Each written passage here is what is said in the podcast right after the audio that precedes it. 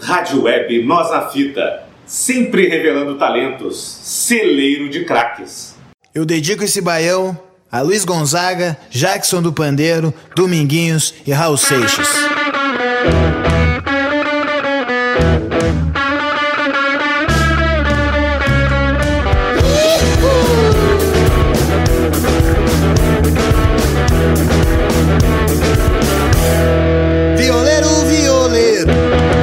Uma pra mim ver.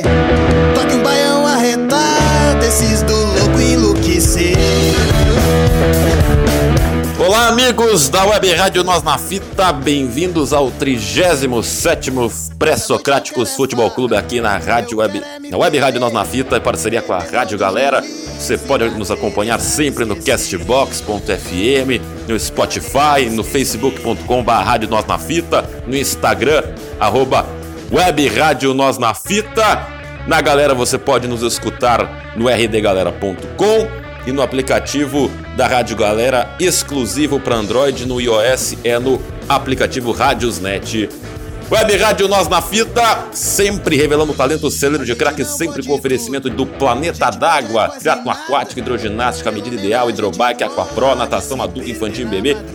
Cada exercício valerá a pena na Planeta d'Água, na Avenida Cavalhada 2206, em Porto Alegre. Também temos o apoio da Ótica M. Galber, que fica na Oscar Pereira, em frente ao Colégio Nossa Senhora da Glória. 30 anos de experiência no mercado, atendimento a domicílio, tudo sobre lentes e óculos para a sua visão. A Prova Segue Corretora de Seguros Companhia Limitada lá no campus de cima da Serra. Confraria do Pastel em Vacaria, temos as viendas aos meio-dia. Henrique Ribeiro Fotografia no arroba Street da Silva no Facebook no Instagram, tudo sobre fotografia, curso fotografia e tudo mais. Fale com o nosso Henrique Ribeiro, da Adult Soluções em Comunicação, com o nosso querido Cielito Rebelato Júnior. E é isso de patrocinadores, não esqueci mais de algum, Felipe Braga? Acho que é isso de patrocinador, não? Confraria do Pastel já foi, é, já foram todos da nossa querida rádio. Então, já temos os patrocinadores, você já sabe onde nos encontrar. Vamos que vamos, que agora é o nosso presidente Felipe Braga vai dar o seu destaque desta edição do Pré-Socráticos.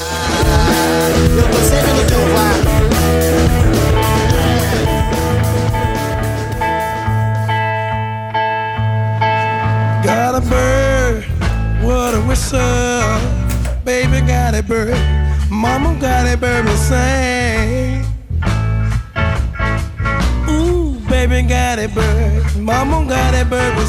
E aí galera da web rádio Nós na Fita, tudo beleza? Ao som de Tej Mahal, grupo de rock and roll band. Uma banda que marcou uma geração inteira nos anos 70 e participou do Rock and Roll Circus, célebre festival organizado pela banda Rolling Stones e contou com a presença além de Tej Mahal, The Who, Jethro Tull, uma banda formada por Beatles, por John Lennon, que recém tinha saído dos Beatles, Eric Clapton e Kate Richards, e o baterista do Hendrix Experience. Então, esse som, uh, Corina, do Tej Mahal, é uma das músicas que eu mais gosto e, e é uma música, uma música balada, praiana, assim, tudo a ver com sexta-feira, o dia que a gente está gravando esse programa. Tudo bem, Felipe Braga? Qual então o teu destaque? Como passaste essa semana? Olha, essa semana foi muito produtiva para mim. Eu tive o prazer de editar, entrevistar e colocar no ar uh, algum trabalho do meu amigo Gil Sou, ele que é da Limousine Negra, banda lá do Rio de Janeiro, que começou aqui em Porto Alegre, depois os guris foram para lá, que o mercado é maior, né? Mas quando eles voltam, eles sempre fazem um som nas comunidades aqui do Partenon, Manoai, Restinga. E o Gil Sou, então, que veio para tocar num festival da música em Bento Gonçalves, tocou com a Sandra de Sá, com artistas deste nível, né? Uh, humildemente nos concedeu uma entrevista, estará nas nossas plataformas e você já pode escutar o som do Gil Soul na nossa página do Facebook e no YouTube. Então teu grande teu destaque, perdão, Felipe. Ah, é, meu destaque é o pênalti perdido pelo Guerreiro ontem que mostra que ao guerreiro falta um pouquinho, um pouquinho assim mais de assim, eu poderia dizer que competência barra sorte para que o guerreiro fique definitivamente marcado como um jogador decisivo por onde passou. Pois até agora uh, o Guerreiro é um artilheiro uh, decisivo de um clube só, que seria o Corinthians. Bom, então esse é o destaque de Felipe Braga. Vai falar sobre Grêmio, sobre Inter, tem Grenal este final de semana, é claro que iremos falar. E, bom, eu como sou o ditador desse programa, eu digo o apresentador, Felipe Braga, eu tomei a liberdade dessa semana de eu escolher uma música, né? Geralmente nunca escolho, mas essa semana me deu vontade de escolher uma música. E se o senhor autorizar, quero dar o meu destaque então. Bateu o sentimento, essa semana bateu o sentimento na tua pessoa. Olha, não. Tá, não vou falar nada para não dar spoiler, mas. Posso então dar o meu destaque, presidente? Yes, yes. Do you? Ok, thank you. Let's go. If you do not love me, baby, who tell me who's a fool? What we have to do is deal with it when these individuals are young enough, if you will, to be saved, not in a religious sense, but not to constitute what this country at times calls yeah. their throwaway children. We seem to be approaching an age of the gross. We all have this idea that we should move up a little bit from our parent station, and each, and each generation should do a little bit better. Tem dois destaques, Felipe Braga. O primeiro, claro que não poderia deixar de falar do assunto que vai dominar o final de semana nas lancherias, nos bares, nos cabeleireiros, né? Que é obviamente é o o hexacampeonato de Lewis Hamilton, né? Ele precisa de quatro pontos para ser pela sexta vez campeão mundial da Fórmula 1. Corrida neste final de semana, neste domingão. Então, é o grande fato esportivo do final de semana e é o meu destaque. Meu segundo destaque tem a ver com essa música, música do Eminem. Tenho trabalhado em uns textos, um texto sobre o CD Encore, foi lançado há 15 anos. E se o presidente autorizar, aqui na Web Rádio Nós na Fita, lançarei o texto também na nosso Facebook da rádio, um material especial. E uma dessas músicas desse CD, que para muitos é o pior do Eminem, que foi uma época que ele começou a entrar nas drogas, o vício em remédios, depois do grande sucesso que ele estava fazendo na música e no cinema. E a música se chama então Yellow Brick Road, né? As estradas de tijolos amarelos, que faz uma ligação com o Mágico de Oz, né? Por que essa música? Porque no refrão, eu não vou falar do sentido original dessa música, mas no refrão ele fala sobre é, voltar para estrada de tijolos amarelos, voltar para o lugar aconchegante que eu chamava de casa. Estamos de volta a casa. Nosso estúdio no Noai, que fazia o quê? Um mês que a gente não gravava. Nossa, dá para chamar de casa, né, presidente? Então, estamos de volta à estrada dos tijolos amarelos, com destaque para a Fórmula 1. Hamilton vai fazer história. E confesso que estou um pouco melancólico também, umas semanas complicadas, mas seguimos adiante. Felipe Braga, esse é o meu destaque. Essa semana complicada envolve sentimentalismo romântico? Não diria romântico, mas sentimentalismo em geral. Mas enfim. É, é a vida é, é assim, né, Felipe Braga? Então é isso, vamos o nosso Dagoberto, a gente está gravando uma manhã de sexta-feira, Dagoberto está. Tu sabe que o romântico é o verdadeiro revolucionário. Por quê? Ah, porque romântico é. ele remete àquela idade medieval em que os estados a nação tiveram né, a sua originalidade, a origem ali na, em toda a Europa. Foi uma época de muitas batalhas, disputas, povos contra povos, tinha os árabes, tinha os europeus, tinha os italianos, os portugueses dentro da Europa, eh, disputando a hegemonia e tudo na base da coragem, do galanteio, né? Na época dos espadachins, né? então dos escaramuchos, então é isso, por isso que eu digo. Eu, é onde se deram as grandes revoluções até maiores do que as revoluções políticas do século XX. Então, romântico, um revolucionário para Felipe Braga. Bom, o nosso querido Dagoberto não veio, estamos gravando na manhã de sexta, tem compromissos aí profissionais, mas ele deixou o seu destaque barra introdução dos assuntos aí que vamos debater no pré-socrático. Então, Vamos ouvir o nosso querido Dagoberto Machado. Solta a pisadinha.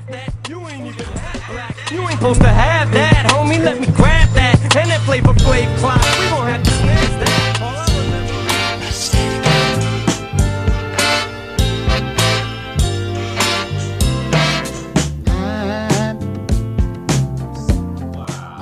Opa, boa noite, bom dia, boa tarde, boa madrugada para Leonardo Sá, Felipe Braga, saudade dos amigos, dos parceiros aí de bancada. Falar do que, né? Vou falar do, do clássico, meu destaque. É o clássico Grenal do domingo. Clássico Grenal do domingo que o Grêmio passou o Inter na tabela. O Grêmio venceu o Vasco fora de casa, boa partida da equipe do Grêmio. Venceu de virada por 3 a 1 o Grêmio começou mal, mas o Renato fez mudanças já no primeiro tempo, colocou o PP, autor do, de um dos gols do Grêmio. O Grêmio venceu por 3 a 1 e o Inter teve dificuldades contra o Atlético Paranaense. O Inter teve dificuldades contra o Atlético Paranaense, acabou empatando por 1 a 1 perdeu pênalti. Para mim, a arbitragem foi infeliz, foi muito mal o árbitro. Eu narrei o jogo pela RWL, né? Muito mal a arbitragem. É, mas mesmo assim eu também senti o torcedor colorado. O torcedor colorado teve muita paciência com o Odair Helma. Tá pegando no pé da equipe. O Zeca falhou no primeiro gol, foi driblado de forma ridícula, caiu né, no lance. É, no gol de empate do Atlético. Mas o torcedor começou a vaiar o Zeca, depois começou a vaiar o Edenilson, depois já tava vaiando o Lomba, tava vaiando o Vitor Cuesta, da Alessandro, porque o Inter tava recuando bolas, né? Mas era uma forma de tentar retomar a jogada. Mas o torcedor já tá muito indignado, é o peso né, da, da era Medeiros, é o peso da gestão Medeiros, então o torcedor tá indignado, começou a xingar então muito a equipe do Inter. Isso também ajudou também a equipe do Inter a sentir o jogo. O time do Inter sentiu demais o jogo em alguns momentos, muito nervoso o time do Inter. Mas o Inter do Zé Ricardo joga com dois volantes. Eu tô gostando da, do Zé Ricardo, tá me surpreendendo, não esperava tanto assim do Zé Ricardo. E agora a expectativa é pro Grenal. O Inter que se acadelou aí durante anos, desde a gestão Medeiros vem se acadelando no, na arena. Eu quero ver qual vai ser a postura do Inter na arena. Deixando de antemão, vou, vou narrar esse jogo, vou estar lá pela Rádio Galera, não dá um abração para Jairo Cuba, Rodrigo Aliado, Adriano Garcia, o grande Leonardo Sá também. E vou estar lá firme na, na arena para fazer essa narração então desse Grenal, que vai ser um jogaço. Hein? Jogo valendo pela briga tanto do G6 como futuramente no G4, hein? O Grêmio está crescendo na fase final, o Inter também está chegando, então um jogaço. Um jogaço, a expectativa é essa. É, mais uma vez, então, mandar um abraço e desejar um ótimo programa para os amigos, né? E já vou aproveitar tudo, tudo numa tirada só. A música que eu sei que o Léo ia perguntar também, a música que eu escolhi é Let's Stay Together. É uma música é é gravada por vários cantores, Seal, a própria Tina Turner. As duas versões que eu gosto mais é da Tina Turner e do Al Green. Eu escolhi Al Green porque o Al Green canta de uma forma mais apaixonada. Então eu tô dando uma de Felipe Braga.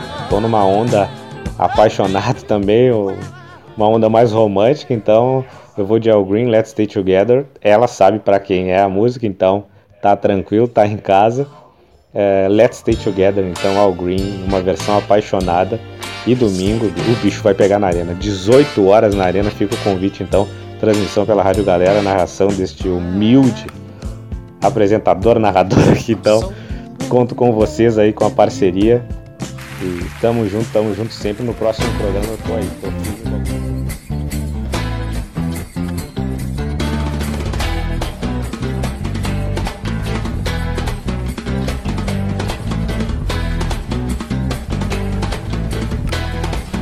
Ela sabe pra quem é, Felipe Braga, o homem se rendeu. Vamos, não, vou vou compartilhar em confidência nosso grupo de rádio no WhatsApp. Estava, eu cheguei depois do jogo, né? Fui no jogo do Inter pra falar. O nosso Dagoberto ali a mensagem. Abre aspas. Amiga, hoje vou narrar Inter e Atlético Paranaense pela RW Líder. Será que a música para essa amiga, presidente, homem tá, homem se render ao sentimentalista, ele, ele tá, ele tá carente, ele tá carente. Deu pra sentir no tom de voz meio melancólico com o Inter também, mas tô sentindo essa carência do nosso narrador, nosso pisadinho. Não, mas não é bem carência. Ele já é um cara adulto, eu senti mais uma disposição e uma atitude ali objetiva de uma pessoa que quer muito alguma coisa. E a web rádio Nós na Fita então tá servindo, né, de canal, né? Porque tu sabe que uh, a gente tem a mensagem, tem o receptor, tem o emissor, a gente tem um canal, né? O canal é a ferramenta por onde passa essa mensagem. Então quer dizer que a web rádio Nós na Fita está realmente uh, realizando o que se propõe a fazer, que é transmitir mensagens, sejam elas de amor, de razão, informações. Então eu fico muito satisfeito com essa declaração ao amor, ao romantismo que a gente falou aqui que é revolucionário, né? Uh, então, a Web Rádio Nós na Fita só tem a agradecer a participação da Goberto Machado. Gostei muito da música, sabe? Sempre com boas escolhas. E um abraço também, tô com saudades. Bom, depois desse momento Love Songs e tudo mais, fica, os ouvintes podem também estar à disposição para dedicar uma música para amada, para amado. Fale conosco, que nós colocaremos aqui a sua música, a sua dedicatória, assim como o Dagoberto fez, eu já fiz, Felipe Braga já fez. E vamos seguir, vamos falar de futebol, que é para isso que a gente está aqui, é um dos motivos. Vou começar com o Inter, Felipe Braga. O Inter jogou na quinta-feira à noite, né? Terminou a rodada, o jogo que só quem foi no estádio viu, né? Porque Rio Grande do Sul, né? Não passou o jogo por questões de contrato. O Atlético Paranaense não assina com o Premier. O jogo na TNT não passou no Rio Grande do Sul, né? Que o canal acaba que transmitiu a partida. Então, só os colorados de fora do Rio Grande do Sul assistiram o jogo, quem foi no estádio, ou quem conseguiu aquele gato net maroto, que também, convenhamos, não é difícil. Mas isso jamais seria uma campanha a favor do, do gato net, né, presidente? E nem contra, né? É, muito pelo contrário. Porque a gente sabe que uh, a exploração da mídia oficial sobre o telespectador é muito grande, né? A partir da publicidade, coisa. E aliado a isso, o preço exorbitante das assinaturas, que faz com que haja uma elitização né, uh, uh, do futebol transmitido pela TV. Claro que daí as web rádios e as rádios acabam suprindo e democratizando a transmissão, mas a gente não pode negar esse fato. Tem toda a razão, presidente Felipe Braga. Bom, vamos falar então do jogo. Né? Estive lá no Beira Rio, assim como Dagoberto, fui com meu pai, meu irmão, um abraço para eles. Fomos. A última vez que eles foram no jogo junto, o Inter ainda não tinha caído, né? Caiu depois. Então, né? de novo, né? A gente foi no jogo, o Inter não ganhou, mas faz parte. Vamos falar do jogo então. É, acho que deu para ver uma mudança tática do Internacional, jogando com dois volantes. Patrick jogando com ponta esquerda, né? Jogou mal, mas enfim. E o interessante do gol do Internacional é que o Lindoso, no esquema anterior, ele era um, um, jogador de proteção aos zagueiros. E agora que ele joga alinhado com o Edenilson, ele se projetou à frente e fez um golaço numa grande assistência de Paulo Guerreiro, que em dois jogos sem o tripé, bastou ter aproximações, bastou ele ser mais abastecido. Ele tem dois gols e uma assistência nesses últimos dois jogos, está se fazendo o que se espera. Só que aí o Dagoberto falou uma coisa que ele tem razão. Internacional sofreu o gol e sentiu. O Atlético Paranaense é uma boa equipe, né? Que, que é atual campeão da Copa do Brasil, que venceu o Internacional, inclusive, termina o ano com três vitórias e um empate diante do Inter. E o gol, né, sai de uma jogada do lado direito do Matson, que é o jogador que é do Grêmio, né? Tá emprestado ao Atlético Paranaense, o Matson. E limpou o Zé como se fosse uma criança, né? O Zé que é um, um jogador que eu e o Dagoberto defendemos aqui, mas olha, acho que minha paciência com o Zeca esgotou, porque passa ano, entra ano, joga e não dá resposta. E acho pior do que levar o drible que ele deu, o jogador que só tocava para trás. E a torcida odeia esse tipo de jogador, jogador que se esconde, né? Então, é um problema a lateral esquerda do Inter, né? Porque tem o Zeca, tem o Endo e tem o Natanael. Os três não dão resposta. E tem na base o Eric. Então, certamente ainda vai ter que precisar ir no mercado para suprir essa necessidade. E depois do gol, o Inter sentiu, claro. Inter eh, não se consegue marcar a pressão o tempo inteiro, o time vai cansando. Com dois volantes, claro, deu mais espaço para o adversário, faz parte. O Atlético teve chances de virar o jogo, assim como o Inter. Foi um jogo bem aberto, mas é, início, nem dá para dizer início do trabalho, que é um trabalho que já tem ponto final para ter, né, em dezembro. O Inter já tem treinador para ano que vem. Mas eh, pelo menos é um time que tenta jogar, um time mais ofensivo e tem todas as suas consequências boas e ruins de ser um time ofensivo, mas também meio de forma desordenada. Acho que É, Patrick, o lado esquerdo é um problema pro Grenal, o Zeca e o Patrick. Não sei se vão jogar, mas aí quem é que vai botar no lugar deles? Aí existem problemas. É, o grande acerto do jogo contra o Bahia foi o meio-campo dinâmico. O Neilton nem entrou no jogo, um absurdo. Tudo bem, dá lição de ser titular, mas o Neilton tem que ter uma vaga nesse time. Parede esforçado como sempre, mas insuficiente. Bastou o Nico Lopes, que é um vagalume, entrar. Cavou o pênalti, né? Chutou na mão do, do cara do Atlético. Teve uma outra chance que ele errou para variar. Um jogador que tem tomado as decisões burras, né? Então, ainda bem que o Inter vai conseguir aí, vender por uma boa grana o Nico Lopes. E o Internacional podia ter vencido o jogo, né? Com a cobrança de pênalti do Paulo Guerreiro, não bateu bem. Mérito também pro goleiro Santos, goleiro de seleção brasileira. Claro, o Guerreiro não bateu bem o pênalti, era para fazer. Tá lá para isso, é pago para isso. Mas aí eu, eu tenho que fazer uma coisa que ninguém falou, ninguém da mídia oficial, como disse o Felipe Braga falou. Por que o camisa 10 do Internacional, chamado Alessandro, se omitiu do pênalti? O Alessandro é a liderança técnica, é o cara que, nesse tipo de lance, ele tem que bater. Errando, acertando, ele tem que bater. E ele não bateu o pênalti. Ah, mas o Guerreiro também é batedor. Não, mas tem, quem tem que bater é o batedor, o batedor do Inter do Alessandro. Ah, mas ele errou o último pênalti, azar, ele não pode se omitir. Pior do que errar um pênalti é se omitir, e isso é uma coisa que eu não gostei. Depois o Inter teve um gol anulado pelo VAR, que seria o gol do Guerreiro na sequência do lance, impedimento, enfim. Então é um, o Inter perde dois pontos, né? Porque o Atlético é um time que está de férias, né? Depois na Copa do Brasil. O Inter continuou no G6, mas foi ultrapassado pelo Grêmio. Mas enfim, acho que o Ricardo tem alguns erros pontuais, mas está fazendo mais que eu esperava. Claro, dois jogos não são uma base suficiente. E ele vem pro seu grande teste, que é o Grenal na Arena. E da, diferente do da Goberto quer dizer, acho que é uma grande expectativa pro Grenal da Arena que o Inter deu um chute a gol. E o Inter nos últimos Grenais da Arena ele não chuta gol, ele joga para empatar em 0 a 0 ou perder de pouco. Então quero que o Inter tente jogar o Grenal. Tente encarar o Grêmio. Se vai ganhar, se não vai ganhar. Olha, são outros 500. Acho que o time do Grêmio é melhor, é favorito pro jogo. Mas eu quero ver um time que tente jogar. Acho que esse é o grande objetivo. Ver se essa postura não covarde vai se confirmar pro Grenal, que sempre é um jogo diferente aqui na aldeia. Então, esses são os meus dois centavos, 20 centavos aí sobre o Internacional. Felipe Braga, é, como o jogo, não, não, sei se o senhor viu no Gato Net, o jogo não passou na TV, o que o senhor tem a falar aí sobre esse empate do Internacional diante do Furacão?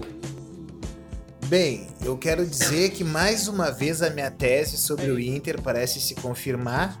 E eu quero dizer que tu acerta muito bem as teses sobre o Grêmio. Tenho que te parabenizar sobre as teses que tu propôs ao longo do ano sobre a diferença do Grêmio e Flamengo, mas quero dizer que tu assim acaba distorcendo um pouco a visão devido à tua proximidade familiar com o Internacional. Uh, mas... Não fazia o mesmo com o Grêmio, Felipe Braga? Não, eu, eu deixo um pouco a paixão de lado, com certeza, né? Tá, mas, vou acreditar nisso, acreditamos nisso. Mas dizendo que vocês e o Dagoberto insistem em atribuir ainda uh, a condição internacionalista do existencial do internacional uh, ao Odair Helma e não aos jogadores do, do time que eu venho reforçando aqui, programa após programa, e digo mais uma vez que o Internacional não tem nem 11 jogadores suficientemente bons para fazer um time. Ah, ninguém no Brasil tem, só o Flamengo. E olha lá. Não, mas o, as, os outros times que estão por cima, que estão disputando os principais. Ali, Flamengo e Palmeiras, o resto é tudo o mesmo nível. Estão disputando os principais títulos há uns três anos. Esses que estão dividindo os títulos aí, como Grêmio, Palmeiras e Flamengo. Esses times eles faltam uma peça, duas peças. O Internacional visivelmente falta cinco jogadores titulares. Quais são? Quais eu, posições? Eu que vi o Internacional ser campeão praticamente de tudo. Uh, vi Jorge Wagner, Fernandão, eu vi Tinga, eu vi jogador índio que não era um craque, mas era esforçado. Bolívar, que foi meu vizinho, cinco anos, condomínio Cidade Jardim. Alô, Bolívar, meu amigo, um abraço, sempre um cara muito gentil. Técnico do Brasil de Pelotas. Grande técnico do Brasil de Pelotas. Uh, mas eu quero dizer que o Internacional precisa urgentemente de dois zagueiros, um para fazer companhia pro Moledo. Tá de sacanagem, o Vitor Costa é o melhor zagueiro do futebol brasileiro. Ele é bom, mas falha em momentos decisivos. Que falha que ele falhou? Não, é que a cobertura dele no Grenal, por exemplo, sempre deixa um jogador do Grêmio sozinho. Grenal, o Inter não levou o gol do Grêmio esse ano. Ah, E os outros anos que o Cuesta E tá os outros anos, ele tá há dois anos no Inter. É o melhor zagueiro, do- ele foi bola de prata no passado, tá de sacanagem comigo. Não, mas ele joga bem, mas falta pra ele aquilo que faltava pro Marcelo Groy quando não vinham os títulos. Falta é assim, ó, ser decisivo nas partidas que realmente importam. Ele foi melhor em campo. Foi o melhor em campo, mas visivelmente o Cuesta, ele, ele assim, ó, ele é um jogador voluntarioso, mais frágil. Ele Tá, tá sacanagem, eu fui com esse um dos jogadores mais técnicos em futebol brasileiro, cara. Bola de prata, o cara ele desarma todas. Tu falou agora, falar das. Os únicos jogadores que se salvam no jogo de ontem, Moledo, Moledo voltou, parecia que nem tava machucado, o cara ganhou todas as divididas. As- os dois zagueiros do Inter é o grande patrimônio que o time tem, junto com o Rodrigo Lindoso, que é a grande contratação do ano. Jogadores que estão jogando muita bola. Mas são jogadores assim, ó, que na minha opinião, são jogadores frágeis. Ah, tipo assim, ó, o Gamarra era um craque do futebol brasileiro, um craque. Aí que o Gamarra ganhou. O Gamarra não ganhou nada porque ele também era assim como o Cuesta, frágil. Sabe? Eu gosto de jogador. O único jogador frágil na zaga que eu vi jogar bem mesmo foi o Mauro Galvão. Mauro Galvão, O Cuesta ganhou todas as divididas, antecipações e é frágil. Que... Mas pra ele falta a imposição, assim, aquela que o índio tinha. O índio perdia as jogadas, mas ele se impunha. Ele se impunha como assim, ó. Ele le- é que nem o Jeromel faz os grandes momentos. Falta ao, ao Cuesta uma imposição voluntariosa e Mas ele não é um jogador de imposição, ele é um jogador de técnica. por isso, é fadado ao fracasso aqui no futebol gaúcho. Repito, o único zagueiro que eu vi da minha geração, que eu vi jogar e sei que jogou tanto no Inter como no Grêmio da mesma forma, sendo um jogador técnico e frágil, Mauro Galvão. Fabiano Heller, prazer. Fabiano Heller, me- mesma característica do Cuesta. Ganhou o Mundial, ganhou Libertadores. Fabiano Heller teve três meses de sucesso e era muito Três meses, jogou o ano inteiro com o Era- Bolívar, com o Índio. Era muito mais um lateral esquerdo, terceiro zagueiro, do que um zagueiro nesse esquema de dois zagueiros. Como muito nunca jogou três zagueiros com o Fabiano Heller. O Fabiano Heller era um lateral esquerdo, era um falso lateral esquerdo. Nunca jogou de lateral esquerdo. Jogou- Baixe na web aí você, torcedor colorado. Fabiano Heller muitas vezes teve que fazer aquela posição lá quando o Jorge Wagner foi pro São Paulo. Não, quem jogou foi o Rubens Cardoso. Foi o. Não, durante o campeonato, tô dizendo, eu não tô dizendo Hidalgo. A, tô dizendo a contratação pontual para a decisão. Eu tô dizendo aquele que ficou no brasileiro quando deu a crise técnica do Internacional.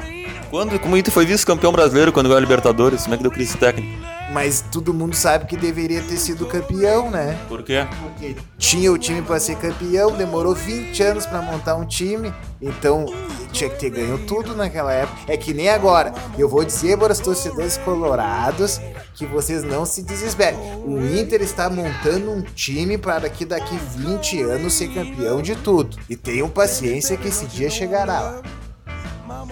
Bom, mais alguma coisa de Inter, Felipe Braga? Quero dizer que, que o Internacional ah, agora tem que trabalhar pro Grenal para apresentar alguma coisa nova. Porque faz três anos praticamente que o Internacional vem para jogar os Grenais, fora o ano passado, que fez uma bela campanha, mas fazem alguns anos que o Internacional vem para não perder Grenais. E quem é que organiza o time pra não perder nos últimos anos? Teu ídolo. Não, não é que não é questão de organização. Eu penso assim, ó, mesmo aqueles jogadores não sendo jogadores de alta técnica do gabarito do futebol nacional, acredito que individualmente é hora de o novo treinador chegar então, já que tu tá colocando toda essa culpa, eu vou entrar no teu jogo então, chegar e dizer assim, ó, tá na hora de a gente mostrar que aqui é Inter, que aqui é Genoma Colorado, que a gente é mais vezes campeã, campeões em grenais, sabe? O Internacional visivelmente sofre de baixa autoestima. Ah, tu tá baixo, baixa autoestima não existe, existe. Que Mas esse não era o problema do Grêmio, tu falou semana passada. Mas olha, eu vou de encontro ao que o Bira, ao que o Bira falou naquele programa e participou.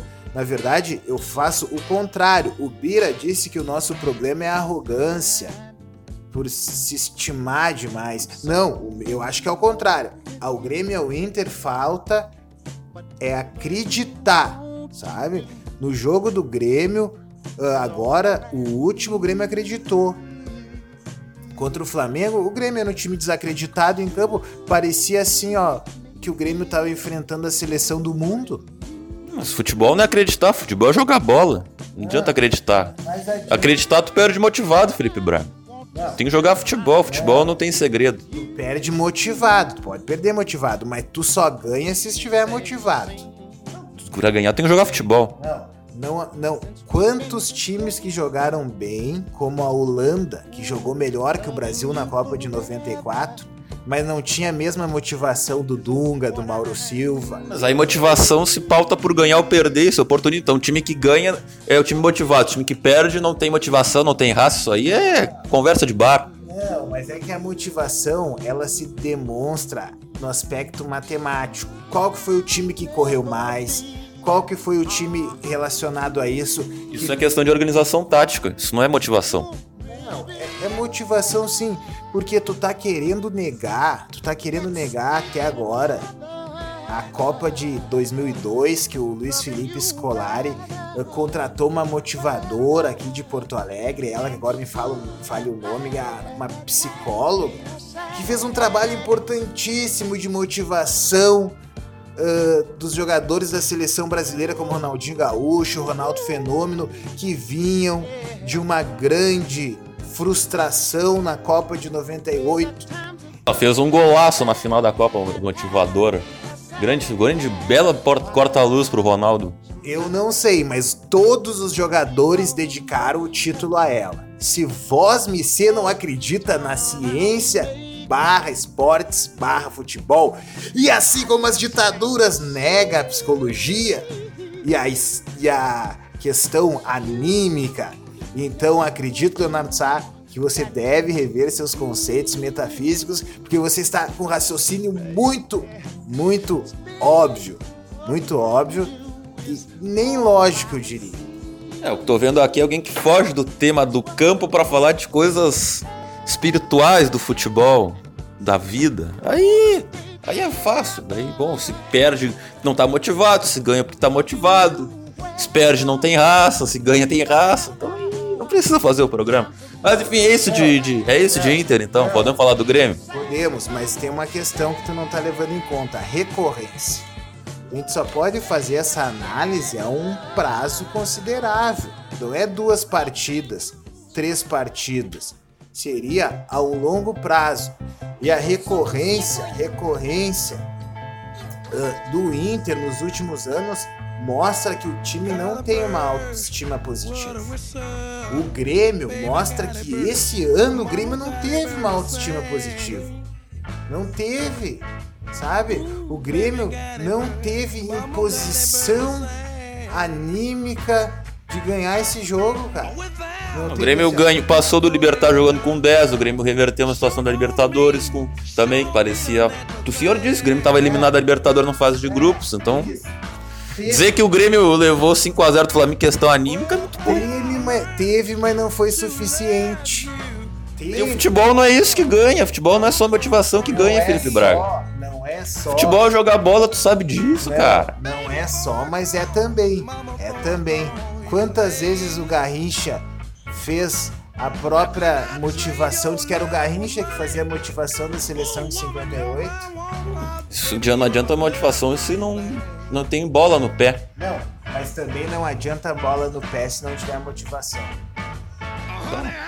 Aí é aquela coisa, se ganha tem motivação, se perde não tem. Fica uma coisa. Quantas vezes um time determinado já ganhou de um time melhor? Quantas? Isso é uma exceção, não regra. Não, mil vezes. E era um nos campeonatos de mata-mata do Brasileirão que o senhor não conheceu muitas vezes. Mata-mata é um confronto diferente, não tem nada a ver. E- e- sim, é outra perspectiva. Mas quantas vezes e continuar na Libertadores. Quantas vezes um time mais determinado Libertadores, os dois times mais ricos foram pra final, não teve surpresa alguma. Os quatro times mais ricos estão na semifinal. Não teve surpresa alguma. não é verdade, não é verdade. Tá, os números estão aí, vai no Transfer Market, os quatro times mais caros da Libertadores, os quatro elencos mais caros da Libertadores. Flamengo, River, Grêmio e Palmeiras. Não, Palmeiras não. O. Quem que foi o time? Flamengo, Grêmio, River e Boca. Isso. Não, mas a questão de um time ter dinheiro e planejamento é uma questão que se trata de uma consequência. Se Grêmio, Boca, Flamengo e River têm mais dinheiro para investir na Libertadores, é porque eles têm ganho mais campeonatos que têm disputado, então podem fazer uma poupança de dinheiro e investimentos, porque revelam mais jogadores. Tu tá querendo atropelar. Isso aí não tem nada a ver com motivação, é trabalho, tu acabou de dar razão. Obrigado. Não, não é, é que tu tá querendo dizer que é uma coisa só. E eu tô dizendo que são várias variantes. Entendeu? Tem o quesito, eu já disse isso no programa. Tem o quesito sorte, tem o quesito motivação, tem o quesito técnico, tem o quesito organização, tem o quesito camisa. Camisa é outra coisa, instituição passada do futebol que só aparece em termos benevolentes. Dá pra falar de Grêmio então, Felipe Braga. O Grêmio venceu de virado o Vasco da Gama, 3x1 lá no São Januário, grande estádio de São Januário, estive lá no passado, belo estádio. E aquilo, né, cara? Estamos, estávamos errados, o Paulo Vitor, o goleiro, falha em todos os jogos. E o seu Renato também, né? O seu Renato, impressionante como de novo escalou mal o time do Grêmio, contou aí com um acaso, com a lesão lá do cartão do Michel para mudar o time. Aí não tem perigo, né? Ele deixou dois caras do meio campo lentos ali no combate, que eram o Michel e o Romo. O Romo não tem condição de vestir a camisa do Grêmio. E mais o sendo adiantado, não tinha movimentação, não tinha nada. Aí bastou entrar o PP, deu um pouquinho mais de velocidade, deu uma parceria ali pro Cebolinha. E o Grêmio fez o que tinha que fazer, atropelou Vasco da Gama lá, virou o jogo. O Grêmio já é o quinto colocado e tem boas chances de alcançar o G4, porque o adversário do Grêmio, na verdade, é assim: Inter, São Paulo e Corinthians eles brigam por uma vaga, porque o outro vai cedo ou tarde vai passar o São Paulo, tem confronto direto ainda na Arena. Então o Grêmio vai ficar em quarto, talvez fique em terceiro, porque tem elenco para isso, né? E enfim, mas é o que é uma coisa meio agridoce, não? Mais um ano que o Grêmio vai terminar aí terceiro, quarto, podendo fazer muito mais. Mas são escolhas do futebol e não dá para chorar pelo leite derramado. Então o Everton voltou a fazer gol. Daqui a pouco vai ter o funk de Cebolinha aqui na rádio no Pré-Socráticos. Luciano. Luciano é um bom jogador, como eu falei quando ele foi contratado. Inexplicavelmente só agora começa a ganhar chances. Né? Acho que finalmente o Renato está dando um basta no André. O Luciano é um bom jogador, um jogador que pode, vou falar com cuidado, pode fazer a função que faz o Jean-Pierre e o Luan, não é a mesma qualidade, não é a mesma característica, mas é um jogador que se aproxima, porque ele chuta de fora da área. Ele deu um passe para o Maicon no jogo contra o Botafogo. Então o jogador tem virtudes interessantes e precisa ser mais aproveitado, porque ele está rendendo muito mais do que Diego um milhão por mês Tardelli, André e outros jogadores que o Grêmio apostou e não deram resultado neste ano. Então, Felipe Braco, falar do Grêmio aí que depois é, de ser atropelado pelo Flamengo, pegou dois times cariocas fraquíssimos, né, que é o Botafogo e o Vasco, e fez o que tinha que fazer, passou por cima deles. Agora tudo é Grenal para confirmar essa retomada aí da autoestima que o senhor fala tanto do Grêmio, ficou um pouquinho abalada é, depois da semifinal da Libertadores. É, bem, confronto contra o Vasco mostrou exatamente aquilo que eu vim dizendo sobre o Vanderlei Luxemburgo, que o Vanderlei Luxemburgo é um técnico totalmente desatualizado do futebol brasileiro, né? É um técnico assim que, que deveria assim ter realmente uh, procurado se enturmar com as novas gerações ou, ou pa passar por uma outra uma outra condição dentro do futebol, né? Um comentarista, uma coisa assim. Porque o Vanderlei Luxemburgo é exemplo do que foi aqui no Grêmio. Repete alguns fracassos, algumas, algumas uh, estratégias que, que não condizem mais com o futebol dos dias de hoje. Né? E uh, o Grêmio e o já o Grêmio ao contrário, o Grêmio se mostra muito atualizado uh, com o Renato Gaúcho no cenário desse futebol de- dito moderno. E o Grêmio conseguiu, conseguiu tirar o foco negativo da desclassificação e voltou a fazer grandes partidas, né? Então, ah, o Grêmio o Grêmio tem sim jogadores que estão pedindo passagem, que você falou bem, o PP, o próprio Luciano. Então, ah, o Grêmio tem que se renovar de uma maneira igual como fez nos anos que se passaram, que foi um- foram anos vencedores para o Grêmio. Então tenho certeza que o Renato tem o grupo nas mãos ainda. Até fiquei com certo medo depois da desclassificação, mas analisando friamente depois de não sei quantos mil anos que o Flamengo não passava por uma final, entendi a fúria que o Flamengo teve. Né? O Flamengo que só foi uma vez campeão da Libertadores, então é toda uma massa flamenguista. né? Embora os meus amigos aqui não acreditem em camisa, não acreditem em pressão midiática, não acreditem em folclore. Se fosse camisa, o Grêmio teria passado. O Grêmio tem três Libertadores, o Flamengo tem uma. Não, mas o Flamengo tem oito brasileiros. São que a gente tá falando da Libertadores. E a questão da matemática e da sorte não, não conhece e desconhece competição. Os números são analisados, mas são dois times de camisa enorme. Né? Mesma responsabilidade. Gosta do funk Cebolinha, Felipe Braga? Eu já disse que eu não gosto de funk, mas eu entendo a. O Cebolinha voltou a fazer gol. Entendi a provocação do Felipe Braga, eu tenho que entrar no jogo, porque é isso fala no programa de debates. Vanderlei Luxemburgo no Vasco beira desonestidade intelectual. O cara pega um Vasco que ele não montou, um time na draga, um time sem dinheiro, um time falido que era lanterna do campeonato, sem nenhuma vitória em 10 jogos. E o Vasco é o 11 primeiro do campeonato, com um treinador que não montou o time, não contratou, não teve pré-temporada, teve nada. E tá em 11 primeiro, o Vasco não vai cair, não vai ficar além disso, ainda vai pegar uma Sul-Americana. Aí quer que um time desse do Vasco faça frente ao Grêmio, vai tá com brincadeira comigo. Dá um time pra Vanderlei Luxemburgo, ele pode fazer alguma coisa. Esse Vasco ficar isso aí. Na verdade, o Vasco, enquanto vários outros times brasileiros, são horríveis. Mais da metade dos times brasileiros são abaixo da média, abaixo da crítica. Tanto é que tem o quê? Dois, um time já campeão e uns 10 times brigando pra não cair, sem contar que tem dois rebaixados. Enfim. Felipe Braga, vamos pro que realmente interessa. Grenal, último Grenal do ano domingo, dia do Enem. No domingo, 6 da tarde, Dagoberto Machado vai narrar com a Rádio Galera, grande da Gol. Se eu não me engano, é o primeiro Grenal do Dagol que ele vai narrar. né? Acho que ele não falou isso no áudio, mas acho que é. Parabéns para Dagoberto. E boa transmissão para ele. Eu, infelizmente, vou ter que ver o jogo, porque eu achei que a corrida Grande Prêmio dos Estados Unidos ia, acab- ia acabar durante o jogo, mas eu acho que vai acabar antes do jogo começar. Então vou ter que ser obrigado a assistir essa grande pelada que é o Grenal. O Grenal, para mim, o Grenal é um jogo que é, parece competição de macheza de branco. Porque todo lance, os caras querem impressionar o juiz, tem dedo no olho, dedo na cara, um quer mostrar que é mais macho que o outro, um quer, quer dar a última resposta, quer sair por cima, parece quinta série. Os times não jogam bola, porque no fundo os dois times têm medo. O Grêmio tem medo de perder do Inter, porque o Inter é um time ruim, é um time pior que o Grêmio. E o Inter tem medo de perder pro Grêmio, porque obviamente é um time superior, então tem medo de ser goleado, já foi goleado trocentas vezes nos últimos anos.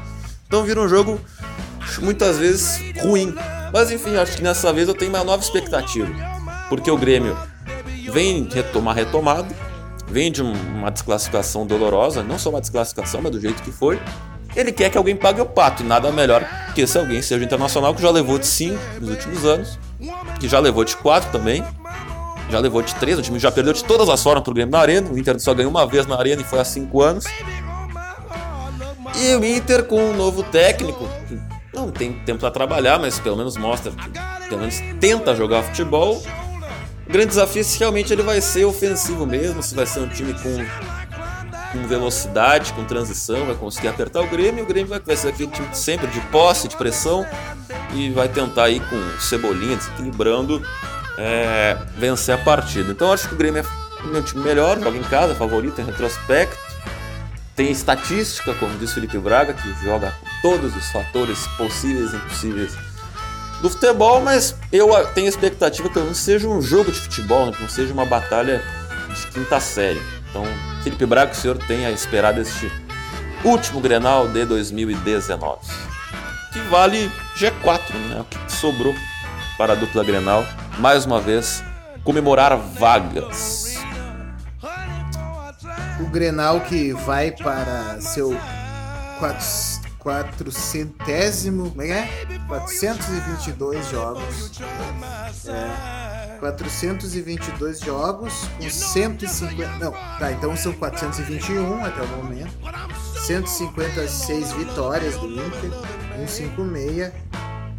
131 do Grêmio, então 25 vitórias, uma margem muito grande de vitórias para o Internacional e mais 134 empates. Total de jogos, então foi 421, e total de gols 1134 gols na história do- dos Grenais até então.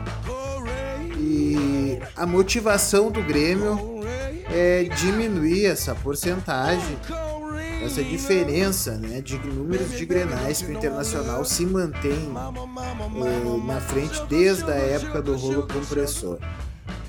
Eh, lembrando que o primeiro, o Grenal, a primeira partida das histórias dos grenais foi 10 a 0 para o Grêmio e a última foi 1 a 1 para o Grêmio, 1 a 1 o jogo eh, pelo Campeonato Brasileiro do ano passado, 11 primeira, desse ano, 11 primeira do primeiro turno. Ah, acredito então fazendo uma, proje uma projeção sobre isso. O Grêmio é um time que está querendo se afirmar de novo. É um time que pela pela sua ah, seu, seu modo de agir, se posicionar aí diante do cenário futebol brasileiro acabou na gíria do futebol falando demais, né?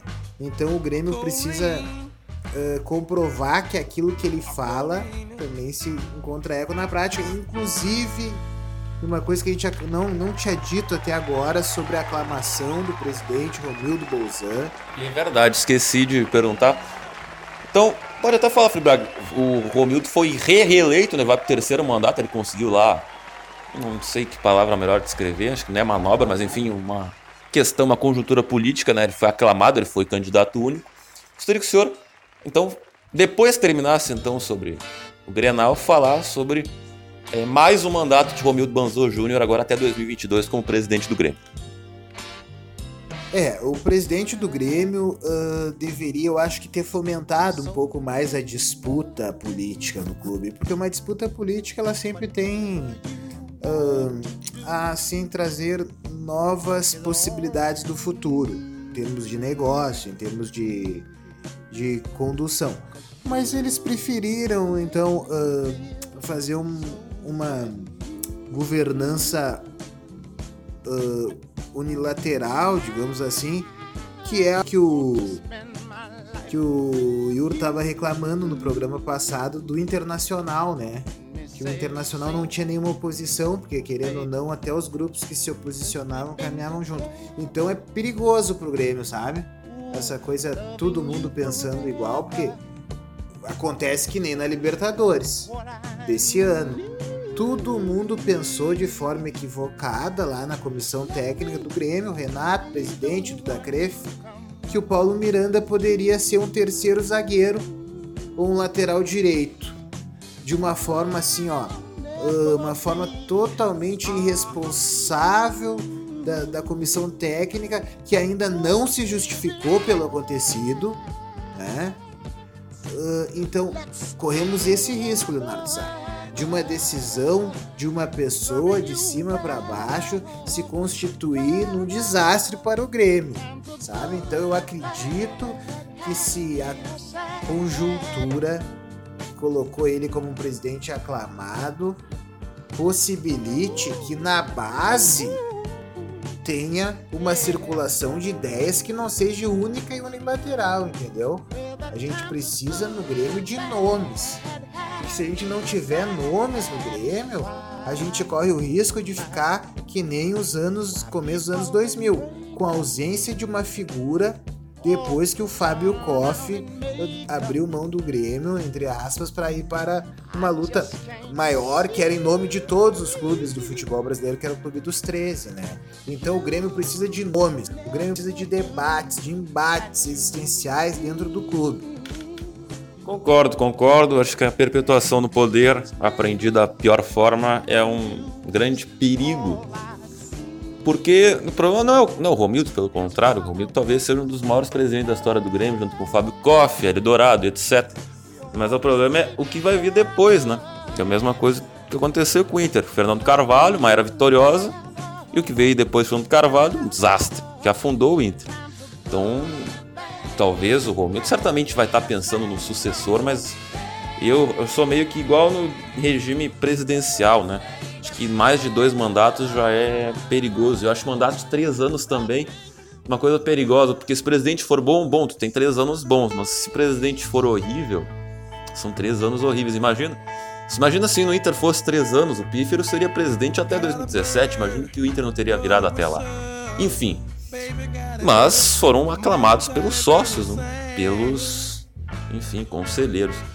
Mas, então, voltando pro, pro. Antes do jogo, Felipe Braga, viste a declaração do Duda Cref, que o senhor falasse. O Duda Cref, ao defender o André, disse que a chance do André dar certo no Grêmio é a mesma do Messi, 50%, chance de errado, 50% na declaração. Absurdo, porque vai bem no encontro que tu falou. Ah, departamento de futebol toma decisões. Eu, sinceramente, eu acho que não é o departamento de futebol, é a figura do Renato. O Renato. Eu acho que o Renato ele é maior que o Romildo, é um apaziguador político. O Duda queria uma composição política também, para aclamar os vários lados. Mas eu acho que realmente quem toma as decisões de campo é o Renato, porque ele que entende de futebol e não tem ninguém ali para não existe uma figura que no Grêmio hoje viva que possa cobrar o Renato. Uma coisa que eu falei semana passada, não existe essa pessoa. Não, eu acho, eu acho que tu tá equivocado nesse raciocínio, mas é um raciocínio possível. Eu acho que o presidente Romildo entende sim de futebol. Eu acho que o Renato sim conversa com o presidente Romildo, com o grupo de jogadores, mas o Duda Crefe tem um velho problema que ele tinha como presidente ele é muito bom nas horas das vitórias e ele é péssimo nas horas das derrotas.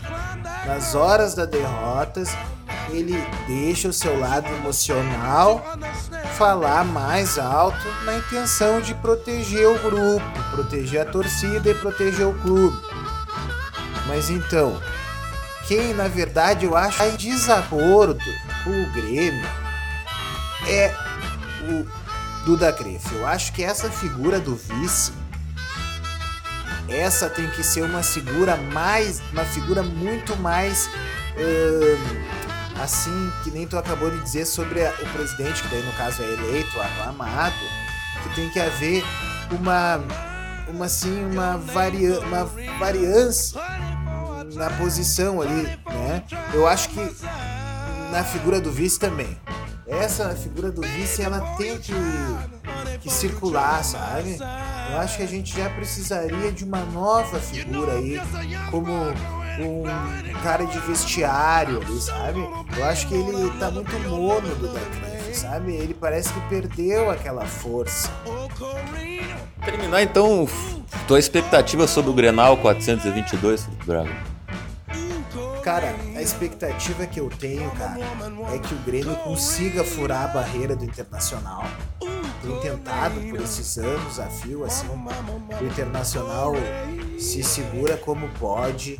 O Internacional uh, coloca praticamente 10 jogadores atrás da linha do meio de campo, só o Guerreiro ali na frente. E o Grêmio massacra, massacra, massacra, toca a bola para um lado, toca a bola para o outro. Mas uh, a covardia do futebol brasileiro, aquela que o Renato Gaúcho tem dito, acaba uh, acaba fazendo com que os times que sejam francos uh, encontrem muitos, muitos, muitos problemas.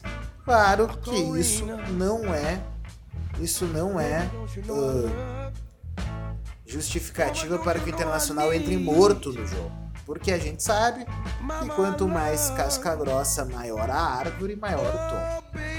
Então, o Internacional pode sim usar o jogo como uma, uma ideia, se não for possível fazer sim. Se for possível ganhar com gol de mão, vale pro Inter Agora nem isso, né? Tem o VAR, não pode mais gol de mão, né? Não tem como. O VAR vai manular. Mas se é um gol de mão involuntário, pode. Qualquer mão ofensiva, gol é anulado. É a nova determinação. E lance de, lance de defesa é interpretativo, mas qualquer gol se origina de mão, não, não interessa se tem intenção ou não. É não. Então, sinto muito, não vai dar pro Inter. Que é só por um milagre do destino. Bom, vou fal- terminar falando do Inter. Acho que a escalação tem que ser uma, quase a mesma jogo contra o Bahia. Um time de transição de velocidade. Porque o Grêmio é um time mais técnico, o time vai ter mais posse de bola, então o Inter não pode competir com isso. Então tem que usar velocidade, porque o Grêmio tem um meio campo... Vai jogar o Michael, vai jogar o Matheus Henrique, jogadores que... O Matheus Henrique sim, mas o Michael não é um jogador de velocidade, então pode ter um espaço ali no meio. Os laterais do Grêmio quem é que vai jogar? Vai ser o Léo Moura que vai jogar o Grenal? Não sei. Léo Moura, o Galhardo, enfim. No lado direito, O Léo Moura que tá jogando muito bem, cara. Não sei como é que o Léo Moura não jogou contra o Flamengo. Olha, se arrependimento matasse, eu acho que o Leonardo, o, o Renato tinha se atirado da ponte do Guaíba. Porque, Calma, calma. cara, o Léo Moura jogou bem agora essas últimas duas partidas, São cara. adversários que não tem, Não, mas. tem exigência. Tá, não, não tem exigência, mas isso ah, tira tira o mérito de ele poder ter jogado bem contra o Flamengo? Não, é uma evidência. É uma evidência que se ele jogou bem contra os fracos, ele pode ser que jogue bem contra os grandes. É, mas eu acho que isso não mudaria o, o destino do Grêmio. Não, eu acho que a Avenida Paulo Miranda, avenida que os caras que botaram uma avenida lá, tu viu a placa que eles botaram? O senhor está Placa Paulo o senhor Miranda. Está, faz- está caçando as bruxas como bom brasileiro que és de encontrar culpados. Então o culpado de ontem é o Paulo Miranda. Absurdo. Absurdo. Culpado é quem escalou o Paulo Miranda. Claro, claro que sim. E esse foi o erro do Renato. O maior erro do Renato desde essa volta dele.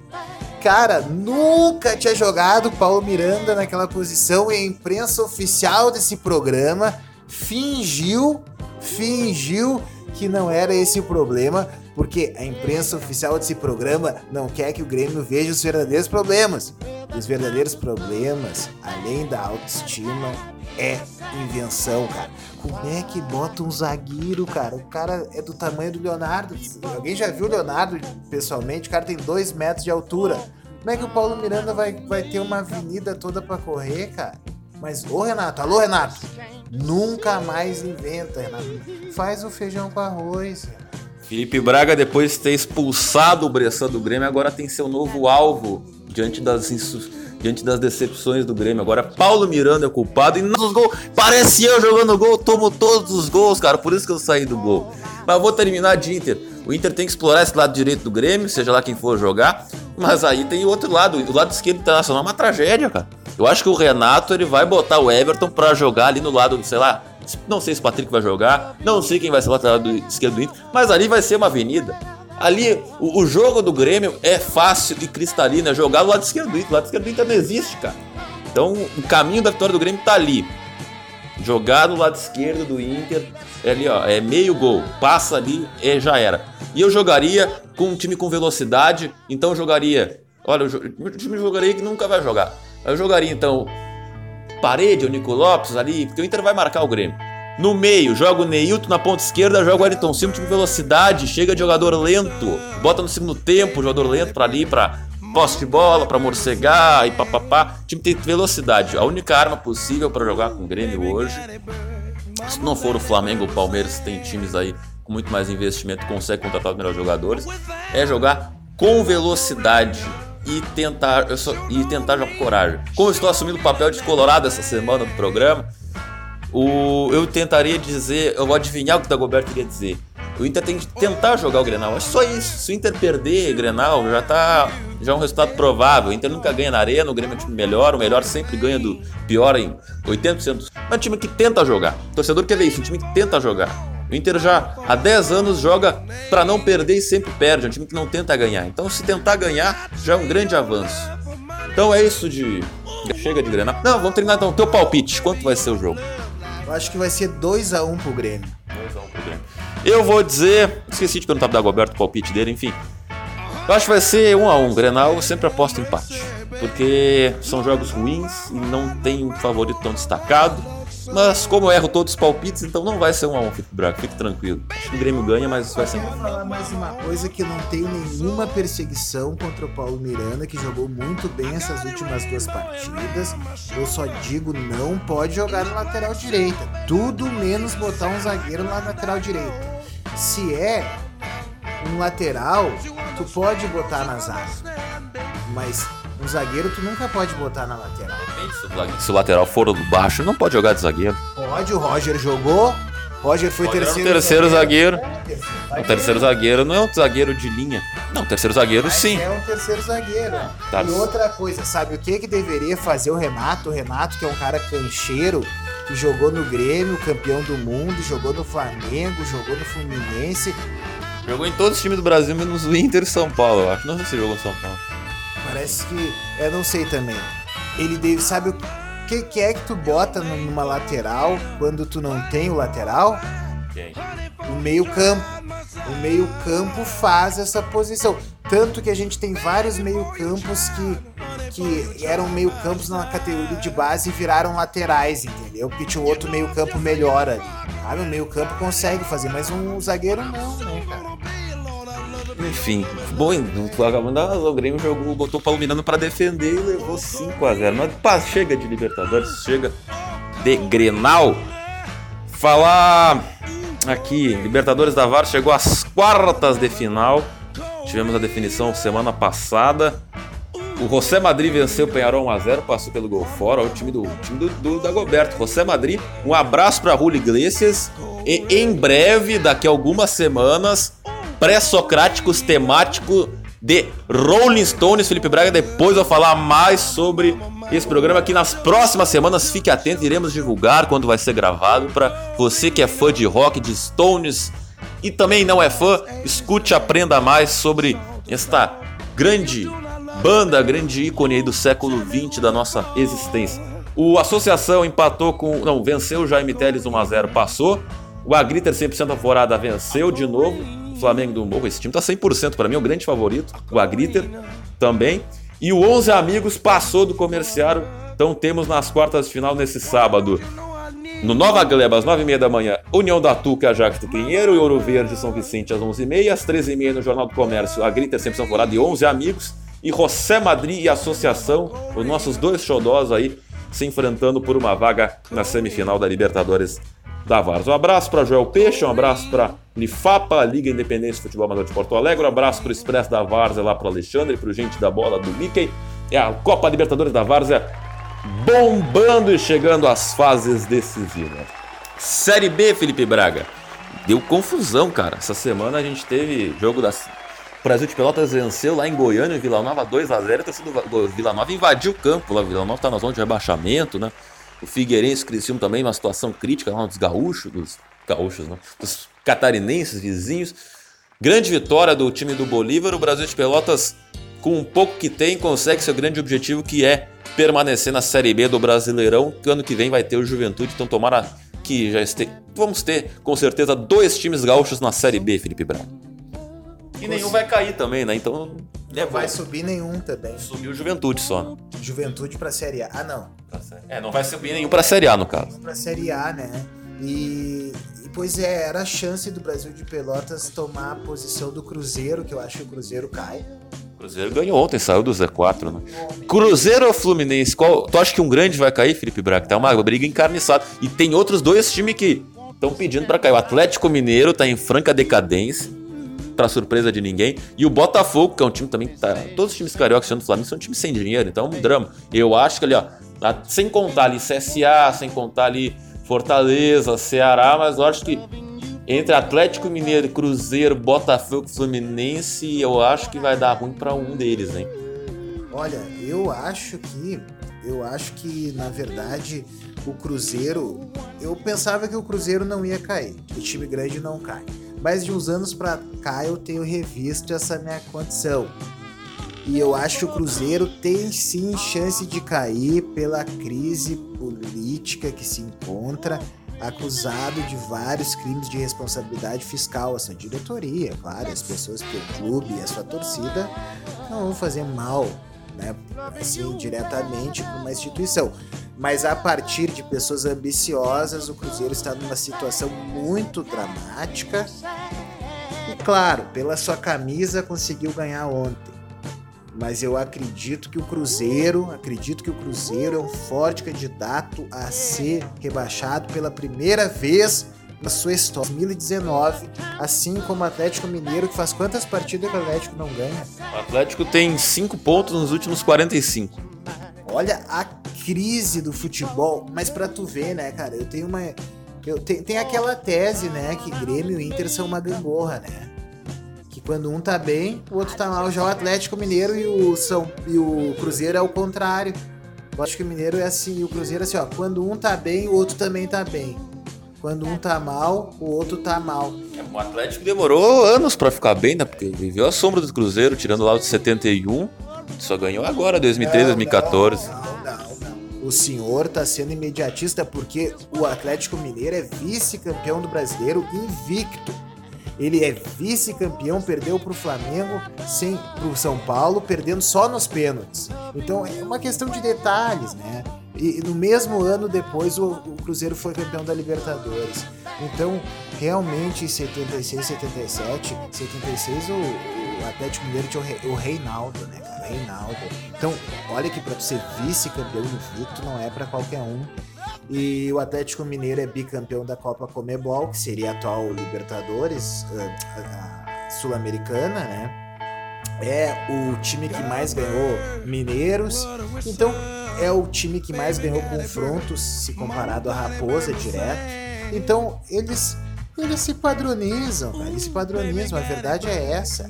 A verdade é que lá eles morrem abraçados. E aqui não, a gente morre pisando em cima do outro, sendo pisado em cima do outro. Bom, eu acho que o Cruzeiro não cai, porque o time tem Abel Braga, o Abelão já tá em decadência, mas ele não vai fazer esse time cair do Cruzeiro. Mas merecia, merecia por todos esses escândalos né, que o Felipe Braga citou, citaste.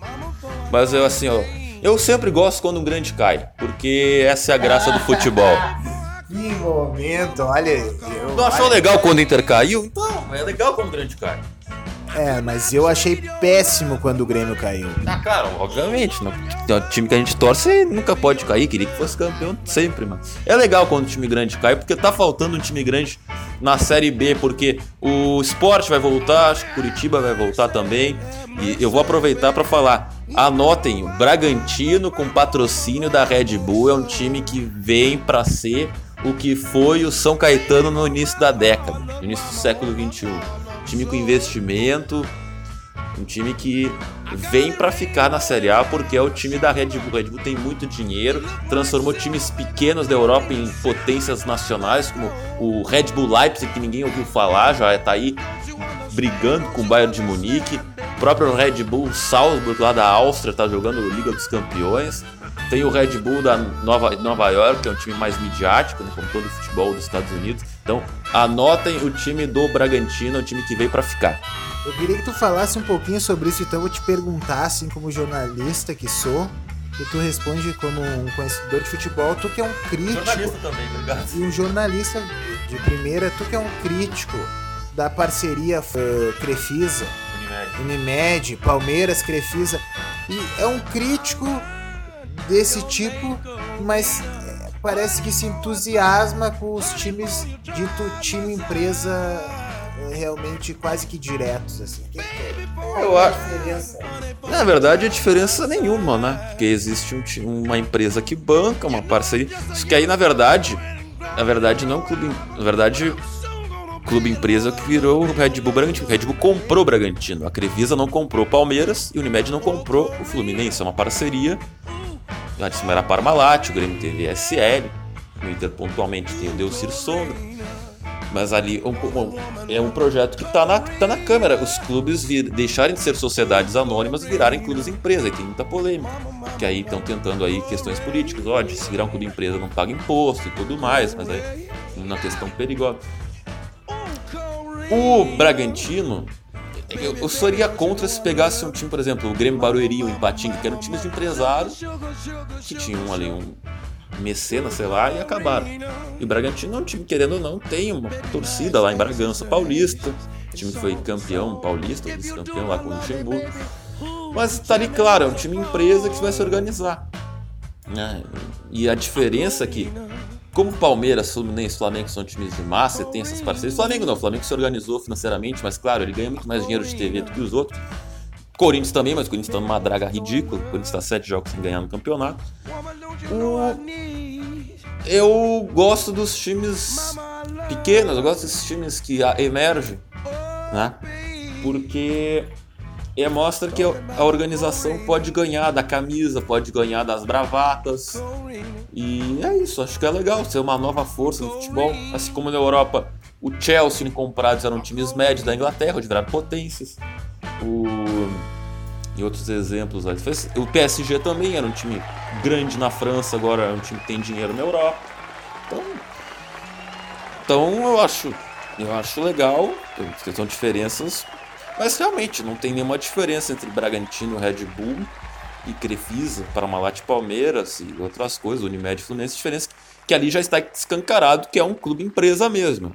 O nome do time é Red Bull Bragança e ali não é o Fluminense Futebol Clube, é o Palme Sociedade Esportiva Palmeiras. E é aquela coisa, né? Até vai durar até o investimento até o investimento acabar, né? Outros clubes tentaram ser clubes empresas e outros clubes grandes querem ter um, um mecenas. Tem uma, os irmãos Moreira Salles querem, tem um projeto para assumir o Botafogo. O Botafogo está fundado em dívidas, então talvez, eu acho muito perigoso falar isso aí, talvez para essas equipes, até para burlar esses, essas dívidas que os clubes têm com os governos e Profute, clubes endividados virem clubes empresas por empresários, só que é muito perigoso quebrar. Porque e se o empresário deixar de, de bancar? O clube acaba. A gente já viu exemplos diversos na Europa de times tentaram copiar o Chelsea, Manchester City, empresários picaretas assumem os times, deixam o time e eles acabam. O próprio Brasil também, ISL, os times que tiveram ISL acabaram afundando. O Corinthians com o MSI, quando saiu, também afundou, demorou anos para se reestruturar e também agora tem um problema com o estádio. Então, tem suas causas, tem suas consequências. Eu nunca, eu jamais gostaria que Grêmio e Inter tivessem mecenas, porque ninguém pode ser dono de um clube a não ser sua própria torcida. Tu sabe que nos anos 70 aqui no futebol brasileiro, o América tinha lá os bicheiros lá, não, só que aí é, é isso que eu ia falar nos anos Bangu, 70 lá. aqui no brasileiro, a figura do Cartola cida justamente porque era uma questão uh, liberal entendeu? Os o próprio Atlético Paranaense tem lá o Petralha, que é o grande dono, mas o que vai ser do Atlético depois do Petralha? Era uma questão uh, menos regulamentada. Então o empresário podia, podia ficar por trás das contratações, uh, mas a partir da Lei Pelé, isso aí veio mudando muito, né? A responsabilização uh, por parte dos clubes uh, e o respeito pela, pelos direitos, pelo direito do atleta e do seu passe aumentaram cada vez mais. Então a figura do Cartola diminuiu um pouco. Acredito que o caminho para o futebol brasileiro é a regulamentação. Cada vez mais se regulamentar a atividade do futebol brasileiro sabe? Vai burocratizar um pouco. Mas é assim, tem que ser cobrado impostos, tem que ser averiguado onde é que estão sendo investidos os fundos públicos que vão para os clubes. Porto Alegre cedeu, através do poder municipal para Grêmio e Inter, quantidades enormes de terras. O ano passado, no retrasado, então é importante. Agora o Inter vai ter a polêmica que o governo do estado vai dar uma terra lá para construir o CT Iguaíba, né? É, isso. Eu acho que eu errei, não é o governo municipal, é o governo estadual. Os dois. Os dois deu muito arrego para os clubes. Então é importante que seja regulamentado. Tu ganhou arrego, tu tem que dar resposta social, né? Esportiva, aquilo que a gente sempre frisa aqui nesse programa que esporte é cultura. Quando é que o esporte se aproxima da cultura? Quando ele desempenha um papel que não é puramente financeiro e faz uma coisa relevante em termos culturais, sociais, de aglutinação e bem-estar do público, né? Uh, de uma maneira democrática, não seja cara, né? principalmente isso. Então, Então, eu acredito que o caminho do futebol brasileiro é regulamentação. Regulariza, regulariza, abre, abre crédito para pagamento. Eu fico pensando, o Botafogo, cara. O Botafogo diz que a, a dívida do Botafogo é impagável, sabe? O Botafogo, que tem na sua origem aristocrática, era o time dos aristocratas do Rio de Janeiro, cara. Fluminense também, mas o Botafogo era um time do bairro mais rico da época. Né? Uma, uma, uma, assim, daí depois uma bola de neve, né? Um problema atrás do outro, uma gestão má atrás do outro, como tá acontecendo com o Cruzeiro, cara. Então é importante a regularização, regulamentação da atividade, e isso se faz muito internamente, cara, os estatutos. Grêmio e Inter saíram na frente de Cruzeiro, que tinha um estatuto lá da época da palestra, palestra Itália. Sabe? Não, com todo respeito, não, nem vou dizer o que eu ia dizer. Mas os estatutos aqui de Grêmio e Inter, que foram feitos agora, não sei dois, três anos, foram muito importantes para preservar, preservar o investimento público. Bom, para finalizar o programa rapidinho, então, parabenizar as gurias do Inter, ganharam o Gauchão Sub-14, da Roberto Narro aqui na Rádio Galera, na Nós na Fita. O, Bra o Inter ganhou com o Brasileirão Feminino Sub-18 e o Corinthians ganhou a Libertadores Feminina do Ferroviária, foi a final brasileira, então parabéns aí, futebol feminino, cada vez mais aí ganhando espaço. Futebol feminino, o Gauchão Feminino, que é transmitido pela RDC, do nosso amigo Júlio Lemos, né? Tem aí no Facebook, tem nos, nos canais aí da internet, o futebol feminino, o Grêmio Inter aí, fomentando é, essa atividade. Felipe Braga, para terminar o programa, semanas, é, programa homenagem sobre Zélia Duncan, 55 anos, ela que chegou a cantar pouco tempo ali nos Mutantes, carreira aí extensa de muitas composições, muitos estilos musicais. O e destaque é antes ou agora? Ah, ah, um não, o, pode falar do Zélia, da Zélia primeiro, dando destaque aí. Zélia, Zélia do Cantor nos Mutantes, Felipe Braga entrevistou o Sérgio Dias quando ele esteve aqui em Porto Alegre no festival do BB Seguros, né, no Brasil. E está lá no nosso Castbox, no Spotify, está no nosso Facebook, entrevista Sérgio Dias. Felipe Braga, que falar, não sei se o senhor acompanha, conhece a carreira da Zélia Duncan, né, que é aniversariante da semana, 55 anos de idade, da Paz. No deserto, uma catedral, um templo em mim, um lugar eu possa ser imortal. Mas vai existir, eu sei, vai ter que existir. Vai existir nosso lugar, solidão. Essa é a música da minha primeira namoradinha. Aline Cristina em Vacaria.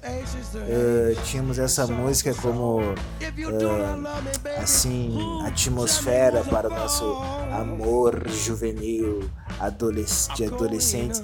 Então é impossível falar de Zé Duncan sem remeter essa música, né, cara? E dizer que sobre uh, ela ter participado dos Mutantes, ela foi uma grande uma grande assim novidade em termos musicais no quesito rock, porque uh, a Rita Lee tendo uma voz uh, mais uh, aguda, né? eu pensei que a Zélia Duncan, por ter uma voz mais grave, sentiria dificuldade em cantar as músicas dos Mutantes, mas eu tive a feliz surpresa de saber que por toda a sua capacidade e alcance vocal. O trabalho entre banda, músicos e a cantora, o resultado foi surpreendente. Os Mutantes voltaram a participar do cenário mundial, uh, regravando grandes sucessos. E agora, o Sérgio Dias, só para falar, ele estará lançando né, no Bar Opinião o disco que ele anunciou na web rádio Nós na Fita, né? Então acompanhe. Qual disco?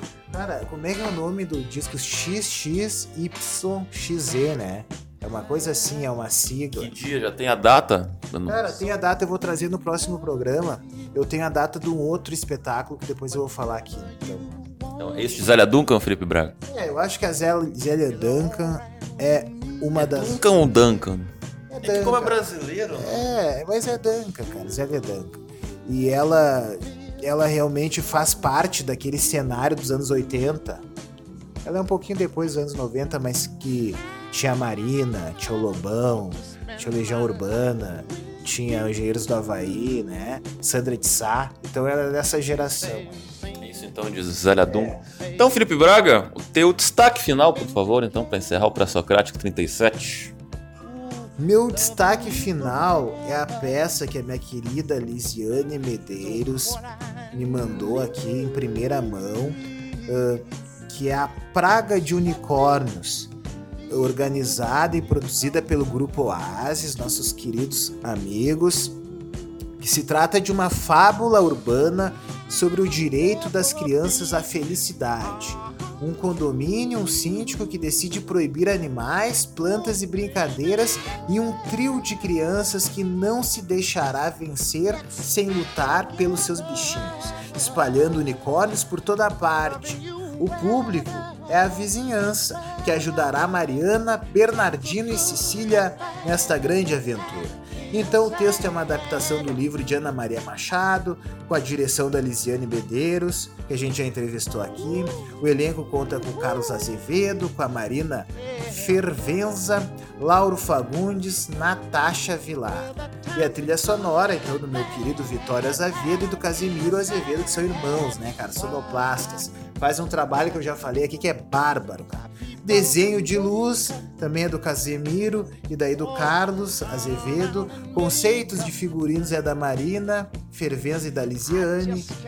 A execução dos, dos figurinos é de Úrsula Colicho, cenografia Vitória Azevedo, até acompanhamento pedagógico, cara, para tu ver que é uma peça, é uma peça assim que tem a intenção de auxiliar o desenvolvimento de crianças, né, cara? Tenho certeza que a criança e seus pais que vão participar uh, da peça vão sair de lá de uma maneira muito mais renovada, não no sentido astral somente, não, no, sentido psíquico ali da coisa, sabe? Uh, cognitivo, sabe? Então, uh, o local é na sala Álvaro Moreira, que fica lá na Avenida Érico Veríssimo, 307, no bairro Azen, ali próximo da Avenida Ipiranga. Vai do dia 26 de outubro, então já estreou, até o dia 17 de novembro, todos os sábados e domingos às 4 horas da tarde, e nas sextas-feiras às 3 horas da tarde. O ingresso é 30 reais inteiro, 15 reais para estudantes, 15 para idosos, PCD, classe artísticas, crianças até 11 anos.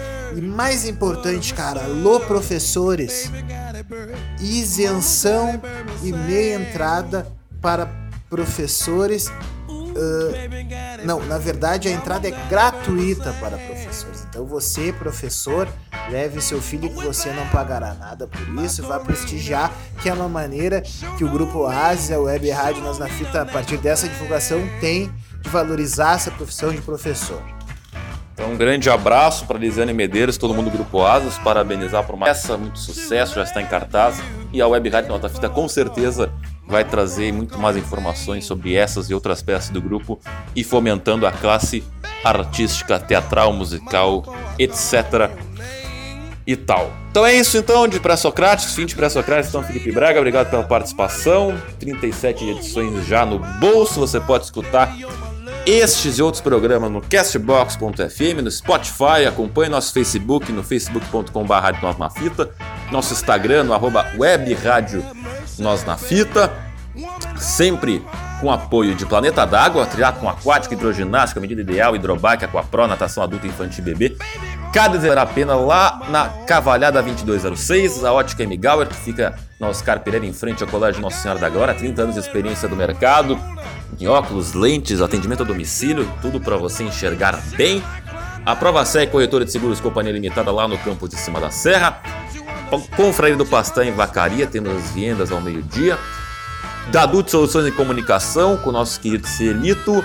E Henrique Ribeiro Fotografia. Fale, eh, fale com o Henrique no Instagram e no Facebook, no arroba Street da Silva.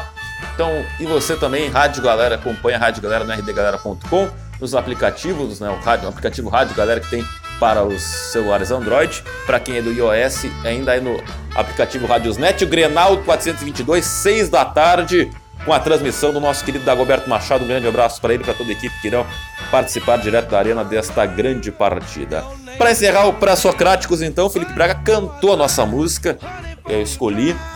Catedral, que foi o primeiro grande sucesso da Zélia Duncan, né? Tema de novela, se não me engano, não é do meu tempo, mas foi o que eu pesquisei. Então, para encerrar o Persocrático, então com Zélia Duncan, Catedral. Obrigado pessoal pelo carinho, pela audiência. Até a próxima e em breve um programa temático em homenagem para Rolling Stones. Até semana que vem. Só dizer mais uma coisa que a Web Rádio Nós na Fita vai fazer esse programa em homenagem aos Rolling Stones, que a gente tá tentando fazer uma média com a banda para ver se a gente consegue entrevistar o Mick Jagger e dar uma camiseta dele do Internacional como torcedor ilustre do Inter. É, com certeza. Grande Mick Jagger. Bom, é isso aí, pessoal. Uma camisa do Grêmio também, né? Senão vai ser uma rádio colorada. De web Nós na Fita jamais será vermelha. Então é isso, pessoal. Até semana que vem. Ou não. Deixa, fica o mistério. Fui!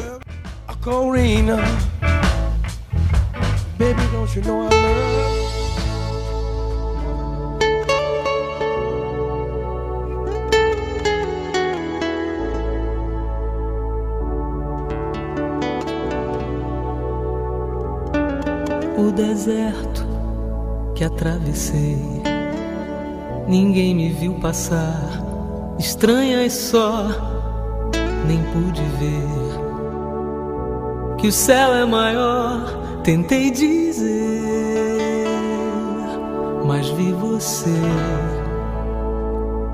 tão longe de chegar, mais perto de algum lugar.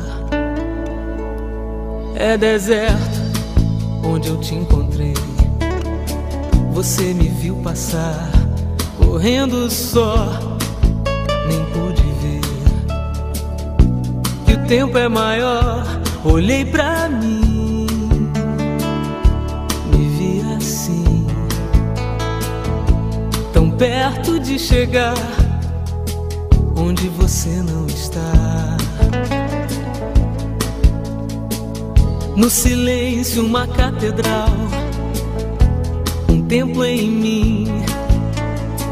Onde eu possa ser imortal, mas vai existir sei vai ter que existir, vai resistir nosso lugar, solidão. Quem pode evitar? Te encontro enfim, meu coração é secular. Sonha e deságua dentro de mim amanhã, devagar. Me diz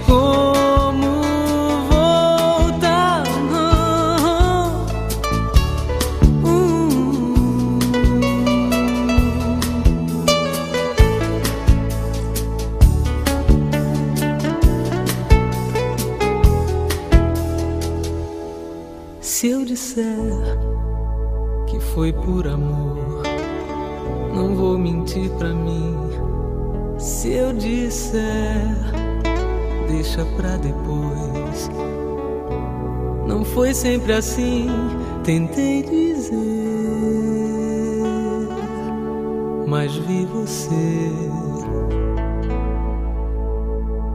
tão longe de chegar mais perto de algum lugar.